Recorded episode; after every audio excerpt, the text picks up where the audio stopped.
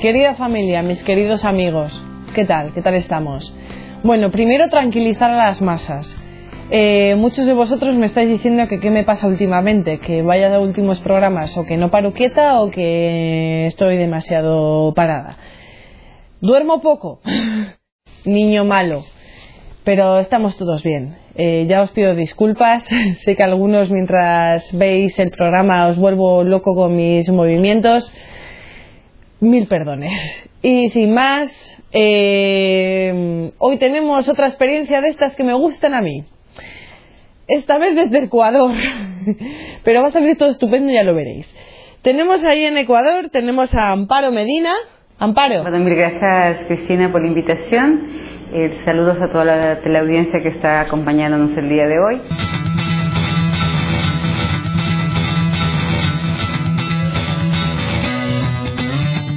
Bueno, Amparo, vamos a ver. Eh, cuéntanos un poquito de tu vida, tu infancia. Cuéntanos un poco de ti. Mi nombre es Amparo Medina, soy ecuatoriana. Nací en un hogar de clase media, el típico hogar católico eh, con un Dios bombero, o sea, no, no había mucha fe ni mucha educación en, en el ambiente donde yo estaba.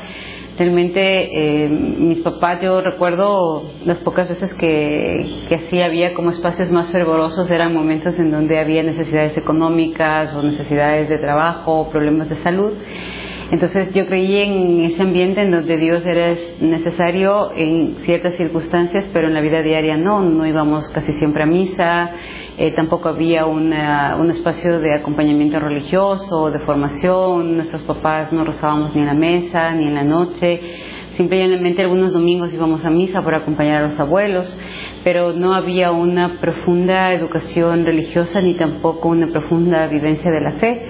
Y a raíz de eso también fue que yo como que no entendía muchas de las cosas que, que como familia católica debíamos empezar a conocer y aprender. Eh, ¿Algún miembro de tu familia destaca quizás por su religiosidad? Sí, eh, la verdad es que dentro de todo este espacio un poco frívolo, ¿no? Más bien de de un espacio en donde la gente no vivía profundamente la fe, teníamos el contraste de mi abuelo, yo tengo un abuelo maravilloso y del cual al cual le amo y realmente considero que esto es un acto de amor, mi conversión es un acto de amor y de perseverancia de, mi abuelo. Él eh, siempre yo lo vi muy muy cercano a Dios. Él es el único en mi familia al que yo le veía rezar el rosario a las 5 de la mañana, iba a misa casi todos los días a las 6 o a las 7 de la mañana e inclusive ni siquiera tomaba agua porque decía que para recibir a Dios uno tiene que estar siempre eh, limpio y puro de corazón y de cuerpo. Y eh, tenía muy buena relación con los sacerdotes, siempre estaba pendiente de, qué necesidades tenían ellos, siempre hablaba de que los sacerdotes hay que ayudarles, de que nada de lo que él tenía era de él, sino que todo, absolutamente todo, era de Dios y que Dios lo que había hecho es darle en administración ciertas cosas que él tenía y por lo tanto él cuando le daba el diezmo, apoyaba sacerdotes o comunidades religiosas, decía que lo que hacía era devolverle al dueño lo que le correspondía y que lo demás, pues el Señor se lo permitía administrar nada más. Los primeros domingos de mayo mi abuelo consagraba a toda la familia en un santuario mariano al que se iba en peregrinaje a la Santísima Virgen María y esa es una costumbre que mi abuelo la mantenía hasta el día en que murió. La última consagración yo la hice a los 17 años en la iglesia del Rosario de Agua Santa, en una ciudad cercana donde mi abuelo vivía, un santuario muy famoso, muy querido en el Ecuador.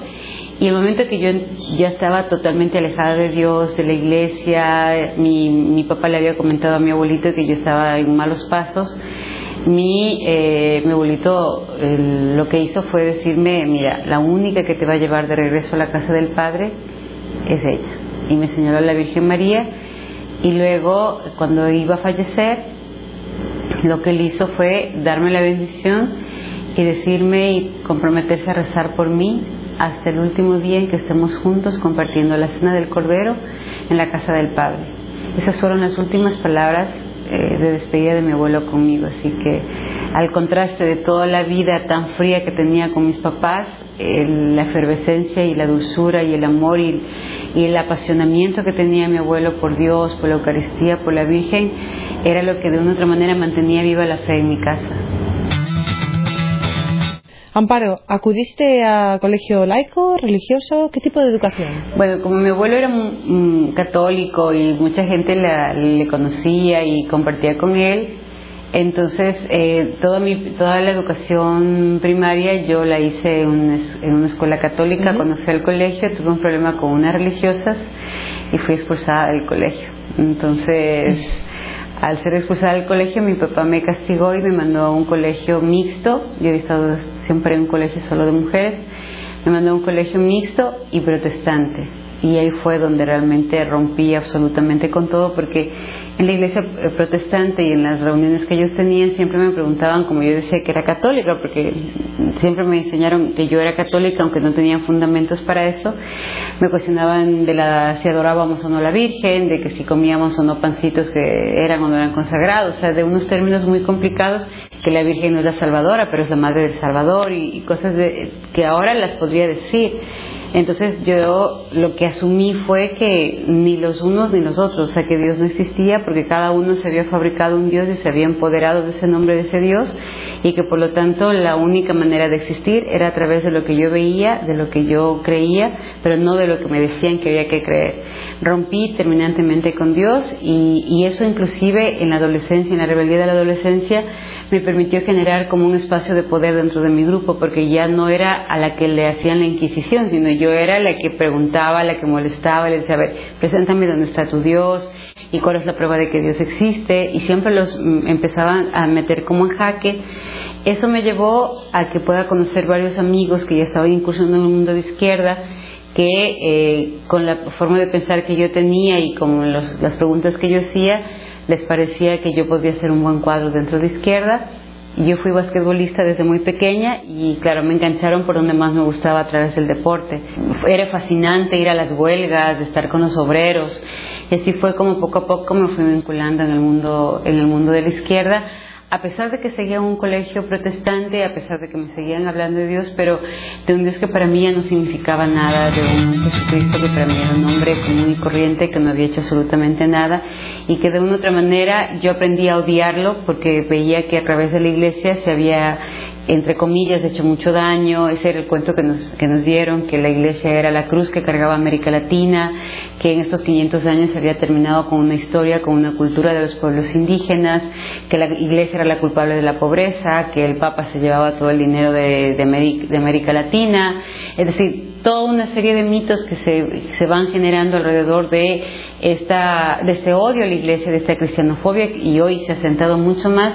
Entonces tú asumes ese discurso sin investigar, sin leer, estás, eres adolescente, te parece algo que inclusive rompe con el sistema, rompe con los esquemas establecidos, y vas enganchándote de a poco y vas como enamorándote y apropiándote de una propuesta que luego vas viendo que te va creciendo y te va metiendo un montón de cosas más. Ya. Sabemos que has estado en la cárcel. ¿Cómo llegas a esto? ¿Cómo reaccionan tus padres? ¿Qué pasa ahí? Cuéntanos un poquito este asunto. Cuando mi papá se da cuenta que yo estaba ya realmente muy metida fue cuando alguien le avisa que yo estaba con orden de prisión. Y fue justo cuando tenía 17, 18 años. Y que había estado en una toma de terrenos y que había estado en huelgas. A mí me sacaron de un aula dentro de la universidad, una universidad particular que estudiaba y eh, el momento que caí presa fue porque alguien de mis compañeros que estaba ahí en el aula le llamó a mi papá y le dijo, mira, le acaban de llevar presa a su hija y mi papá empezó a buscarme y después de unos días que, que, estábamos ahí pudo encontrarme y gracias a Dios me salvaron la vida porque de los cinco que estuvimos presos solamente dos hemos sobrevivido, los otros tres ni siquiera se han encontrado sus cadáveres. Ya, pero vamos a ver, eh, Amparo, estas actividades, ¿por qué tipo de actividades de este grupo de extrema izquierda fue por la razón quizás por la que te metieron presa? ¿Por qué, has...? el momento en que estoy pasando a la universidad eh, me vincula ya de una manera mucho más extrema en, los movimientos de izquierda revolucionaria, en el brazo armado de, este, de estos movimientos porque eh, dentro de todo eso también organizábamos huelgas, entonces nos tomábamos empresas y organizábamos a los, a los trabajadores para hacer las huelgas y nos tomábamos terrenos también, o sea, tratábamos de generar a los sin tierra entregarles espacios de terreno, pero nos robábamos la tierra, es decir, eh, organizábamos en una noche determinada la toma de una hacienda, una hacienda que ya había sido estudiada en planos y todo, donde repartíamos a la gente los espacios de terreno para que ellos vayan, pero no tengan ahí y con palos, con machetes, con pistolas, con todo, nos adueñábamos de esa tierra. Y luego si es que en un caso se quería negociar, pagábamos lo que se podía pagar, pero no lo que realmente la tierra valía. Esos actos eran ilegales. Eh, también lo que hacíamos era generar espacios de organización comunitaria que eran espacios de poder muy fuerte, espacios de poder que generaban violencia tanto a nivel interna de los sectores comunitarios como también de violencia externa. O sea, salíamos a la calle con cientos y miles de, de obreros a la calle a protestar, paralizábamos eh, los autobuses, paralizábamos la ciudad con las huelgas que hacíamos. Entonces, sí, de, de todo esto, así como habían actividades a favor de las mujeres, de los niños, también habían actividades que ah, le pesaban a la sociedad no solamente a nivel de conflicto, sino también económicamente. Pero además nosotros ya habíamos decidido entrar en las armas, entonces éramos un grupo armado. Este grupo armado hizo muchos secuestros, mató a mucha gente, eh, robó muchos bancos para poder generar, tuvo actividades que son ilícitas. Mucha gente hoy está en el poder en mi, en mi país, ¿no? Entonces eh, son, gente que, si bien nacen de grupos de extrema izquierda, también hicieron muchas cosas que estaban marcadas fuera de la ley. Vamos a ver, tu padre consigue liberarte y cuáles son las medidas. ¿Qué hace tu padre en ese momento contigo? ¿No le gustaría demasiado? Bueno, primero la sorpresa de ver cómo quedé, porque quedé totalmente destrozada, el rostro lastimado y todo, y mi papá siempre ha sido muy rígido, ¿no? O sea, eh, un hogar donde nunca había una palabra de cariño, de afecto, todo era muy, muy esquemático, muy formal, muy estructurado. Entonces, cuando mi papá me ve, claro, mi reacción y mi necesidad era que me abrace, que, que, que me diga algo, aunque me hable, pero que, que se preocupe por mí. Mi papá lo primero que me dijo fue este día te vas fuera del país. Parece que por ahí mi abuelo tenía algunas conexiones, entonces yo fui a vivir a España, en el País Vasco, estudié en el Instituto Esquí de Escola, estudié todo lo que es animación sociocultural, educación de tiempo libre, educación de calle, y dos años y medio estuve estudiando, haciendo prácticas, conociendo otra cultura y sanando muchas heridas. O sea, realmente si de algo yo puedo eh, ser grata con España, aparte de todo, de haberme salvado la vida y todo, es el hecho de que pude encontrar un espacio de sanación. O sea, sí, para mí fue muy importante el acompañamiento psicológico, emocional que tuve, el, reencontrarme con otras aspiraciones de vida. Y mi error fue más bien regresar, porque mm, casi a los dos años y medio en Navidad, en estas fechas, mi mamá me llama y me dice, te extrañamos mucho, queremos que vengas y de otra manera yo pensé que iba a, saludar a casa y me iba a regresar. Ya había cambiado el gobierno que me había llevado presa y estaba un gobierno de izquierda y en el momento que llegué todos mis amigos estaban en el poder, tenía un montón de gente, es lo primero que llegué y la primera oferta que tuve fue de ser asesora del ministro de Educación en el Ecuador, yo apenas tenía 24 años. Entonces eso a mí me deslumbró, o sea, dije, sí, o sea, yo me quedo, me quedo trabajando, sigo luchando por mi patria y otra vez el espíritu de izquierda y el espíritu de reivindicación social creció. Volví y nuevamente me volví a vincular con los grupos de izquierda. Ay, ma. ¿Cómo fue avanzando tu vida profesional? Hubieron dos momentos. Uno, este momento de, trabajo en izquierda, donde montamos proyectos muy interesantes de educación preescolar. También hicimos mucho adoctrinamiento que hoy se está cosechando en América Latina, las famosas campañas de alfabetización, en donde se hablaba mal de la iglesia, mal de la empresa, se impulsaban los grupos de izquierda, se trabajaba en función de los grupos de izquierda. Entonces, realmente sí era como muy, muy, muy fuerte la avanzada que se hizo a través de estas campañas. Pero también por otro lado estaba el hecho de, la actividad, que siempre me gustaba que la actividad social. Entonces me comencé a vincular con grupos como UNICEF. Entonces desde el mismo Ministerio de Educación comencé a, trabajar con UNICEF, comencé a trabajar con otro tipo de organizaciones a favor eh, de, la niñez y de la juventud y eh, empecé a hacer consultorías consultorías, asesoramiento para elaboración de textos, acompañamiento en procesos de formación y ahí fue donde me empecé a vincular en todo el mundo de las ONGs internacionales. ¿Trabajaste en algo más relacionado con esto o ¿Variaste? En la ONU, a través del Fondo de Población de las Naciones Unidas, en proyectos tanto con niños como con jóvenes, eh, con adolescentes, con mujeres, y un 90% que estaban destinados al tema de la anticoncepción, del aborto y la ideología de género. Desde el año 2000 al 2004 estuvimos vinculados directamente coordinando el proyecto, un proyecto que tenía 6 millones de dólares de financiamiento para la adecuación de textos escolares para la entrega de anticonceptivos adolescentes y también para priorizar, sobre todo en las políticas de los gobiernos locales y de los gobiernos eh, estatales, todo lo que es la ideología de género como ejes transversales. Entonces, nos daban los 6 millones a cambio que tanto en los ministerios de salud como en los ministerios de educación vayamos implementando estas políticas de eh, anticoncepción e ideología de género ya dentro de cada uno de los estamentos. Entonces, lo que se hacía era mejorar, por ejemplo, la calidad educativa, se entregaban aulas pintadas, se entregaban pupitres, se entregaban muebles, pero también se debía eh, permitir el ingreso de estos proyectos dentro de cada uno de los colegios. Se capacitaba maestros, se capacitaba médicos, a los cuales se les decía que la única manera de parar el, el, embarazo adolescente o de parar todo este inicio sexual temprano era a través de la entrega de anticonceptivos. Y ese era el único mensaje que se les iba dando a los maestros y a los eh, servidores de salud. Vamos a ver, ¿y con todo este trabajo que hacías, tú veías algún tipo de avance social? O sea, lamentablemente, eh, cuando tú estás trabajando y tienes el dinero para generar todo ese tipo de propuestas, lo primero que te venden es que es la única solución, ¿no? Y segundo, eh, lo que te dicen es que eh, todo este dinero que se está generando es un dinero de ayuda para poder sacar a las mujeres adelante.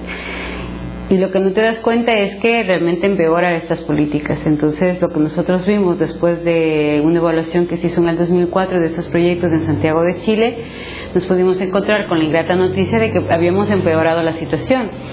Nos habíamos gastado 6 millones de dólares en, en difundir estas propuestas y habíamos quintuplicado el embarazo adolescente ya los chicos no se iniciaban sexualmente a los 16, 17 años, sino que a los 12 y 13 años.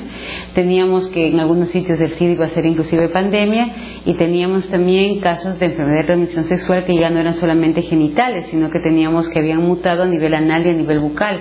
Entonces habíamos empeorado la situación. Cuando comenzamos a cuestionar y a preguntar dentro de las Naciones Unidas por qué se estaba dando esa situación, la respuesta más infantil y tonta que pudimos recibir como técnicos era que por primera vez estaban clarificando las estadísticas porque antes no existía nada. Y no es verdad. La respuesta fue ¿quién financia estos programas? Y esa fue la pregunta que nos hicimos. O sea, ¿cuál es el interés de seguir financiando algo que no está dando resultado?